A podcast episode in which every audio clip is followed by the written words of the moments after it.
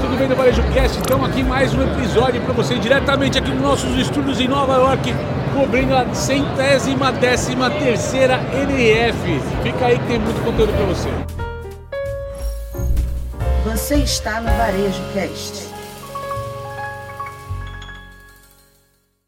E aí, turma, beleza? Estamos aqui, eu e o Caio, mais uma vez com o grande Elifas aqui com a gente, não só participando com grande conteudista que ele é, com tudo que ele está observando, a perspectiva e visão dele, como também nos ajudando a ter toda essa estrutura aqui maravilhosa com essa qualidade de áudio e vídeo que você está ouvindo, porque esse cara é especialista, mas ele não é só de falar, ele é de fazer também, então ele está nos ajudando aqui. E aí, Elifas, e além do Elifas, a Marcela Cabral, arquiteta de varejo, uma das melhores que eu conheço, e a gente vai conversar um pouquinho aqui, estamos no último dia de NRF. Elifas, a gente conversou ontem, episódio de número 300, estamos no episódio número 300 201 do Varejo Cast, mas fala aí de ontem para hoje, o que é que você viu? Eu me lembro que ontem você falou aqui pra gente sobre essa questão da simbiose. Essa foi a palavra que você falou que eu gostei demais entre o digital e o presencial. Ah, cara, e hoje de novo, mais uma vez, surpreendendo a NRF. Um abraço para todo mundo que tá nos ouvindo, está nos assistindo, para todo mundo que tá aqui. É uma honra estar tá aqui. Cara, para mim tá na cabeça uma coisa muito maluca, cara. Eu conheci o varejo com uma coisa chamada clearance.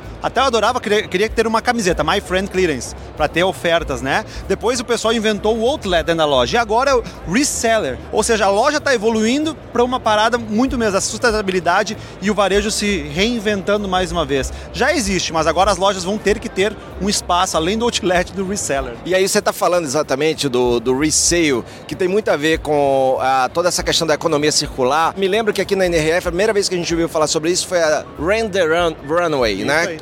Que aluga e tal. E aí hoje a gente está vendo, a gente já tem Patagônia, a gente já tem muitas marcas que já do lado Nike, Nike por exemplo, mas tem algumas que já estão em suas prateleiras, de um lado roupa zero, no loved yet, e as pre-loved, ou aquelas que já foram amadas por alguém, como algumas, como a Neighborhood Goods fala, ou almost new, como outros falam, né? Então a gente está vendo isso muito forte e você trouxe isso, é, Lifas, para dizer, porque você assistiu uma palestra muito bacana que foi como é que o resale, ou seja, a revenda de produtos, pode influenciar o tráfego no varejo. Foi isso mesmo? Essa mesmo do grande Lee Peterson, né? O cara, mais uma vez, aí fazendo muito sobre. E, cara, para mim é, é, muito legal. Mas eu fico, sabe, com a cabeça, como a gente vai levar isso pro Brasil, né? Como a gente pode aproveitar essa sacada que tá tendo aqui, muito legal, para levar pro Brasil? Porque é uma coisa muito legal, porque a gente também discutindo que o varejo de luxo no Brasil, inclusive, teve um aumento gigantesco. Porque agora o brasileiro que consumiu o varejo de luxo não, não acha ruim consumir lá. Acha legal, acha bom. Então o varejo está tendo umas oportunidades muito bacanas. Mas como levar essa parada do usado realmente para fazer parte dentro desse contexto. Então essa é a, a dinâmica provocativa para o varejo de levar para o Brasil. É um bom desafio, né? Caio, falando agora daqui para arquitetos. Marcela, acabou o prazer ter você aqui com a gente. Queria saber de ti aqui um pouquinho, como é que tá essa história do Liceu, na tua opinião? Isso é uma coisa que ficou no Brasil. O que você viu de importante aqui na, no último dia de NRF? Vamos lá, aqui na NRF a gente viu a consolidação, a consolidação de algumas tendências que a gente já vinha visto nos últimos anos e essa parte do resale tem muitas formas que a gente pode trabalhar na realidade. Eu acho que a gente tem que pensar na cultura, trazer isso de forma cada vez mais, mais natural e expandir isso através do marketing, através da naturalização da coisa, para que a gente tenha a cultura de ter essa, essa compra, essa recompra e também, principalmente, aproveitando essas novas gerações.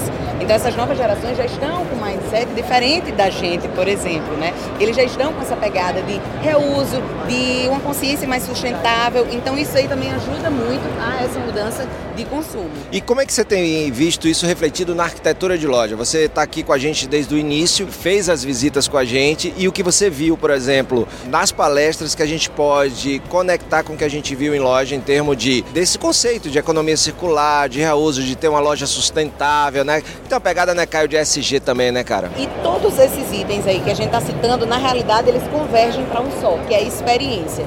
Independente do que a gente esteja citando aqui, tudo termina na experiência. Então a gente pensar no consumidor, o que é que ele, o que é que ele precisa, o que é que ele está buscando e chegar com a solução para ele, porque hoje em dia o ponto de venda não é mais um local onde a gente compra, isso a gente pode fazer online, a gente faz em casa. A gente tem que trazer algo diferente para a loja, para que o cliente sinta, que tenha esse contato, sinta a cultura, que realmente seja imerso naquela experiência e que seja fidelizado também. O ponto de venda não é um único ponto de venda, né? O ponto de venda é um, Boa. ponto plural de contatos entre marcas e consumidores, né? Exatamente, eu costumo dizer que é um palco, né? É ali onde a gente vai colocar os lançamentos, é ali onde a gente vai ter aquele contato físico mesmo com o cliente. E a gente tem a oportunidade de, vamos dizer assim, seduzi-lo de várias formas, ativando os cinco sentidos dele. Tem muitas formas de a gente ganhar aquele cliente quando ele finalmente chega no nosso ponto físico. Caio, amei, certo? Essa daí foi fantástica, né? Então não é, a gente pode falar de migração de ponto de venda para ponto de contato, né? É, a loja deixa de ser um ponto de venda para ser mais um ponto de contato na jornada, fantástico. E eu quero aproveitar isso, já que a gente está falando de loja, o que que você viu? Isso é um conceito que o Edmu fala há muito tempo de loja mutante. A gente conversou sobre isso. Eu me lembro que você viu coisas da, na loja da Nike Williamsburg. Fala um pouquinho desses elementos que eles podem simplesmente desaparecer, aparecer de uma maneira sustentável. Eu não preciso derrubar a loja, eu não preciso. Então, num final de semana eu resolvo ali e tem uma loja com a nova cara. Isso também tem a ver com o que a gente está falando de resale, reuse, aqueles 5 R's da sustentabilidade, por exemplo. Essa questão do como que a gente pode repaginar né, uma loja, isso daí está sendo. Mas não só isso, viu, Fred? Na realidade, os clientes comerciais, eles têm muita pressa. Eles não podem demorar muito tempo para fazer uma reforma ou então para fazer uma intervenção. Então, meus clientes já chegam lá no escritório com o projeto em atraso, praticamente, né? Então, quando a gente começa a, a solucionar algumas questões, a gente tem que ser tudo rápido. Então, como a adesivagem de alguns móveis, eh, por exemplo, ah, tem algo em madeira e a gente quer colocar uma cor nova, ou então aquele que a gente viu lá na Nike, né? As paredes, a periferia da loja, a gente nem via a parede na realidade, era uma grande cortina e ali a gente consegue mudar. Fica pronto, a gente fabrica, chega lá e só coloca isso aí em duas horas no máximo.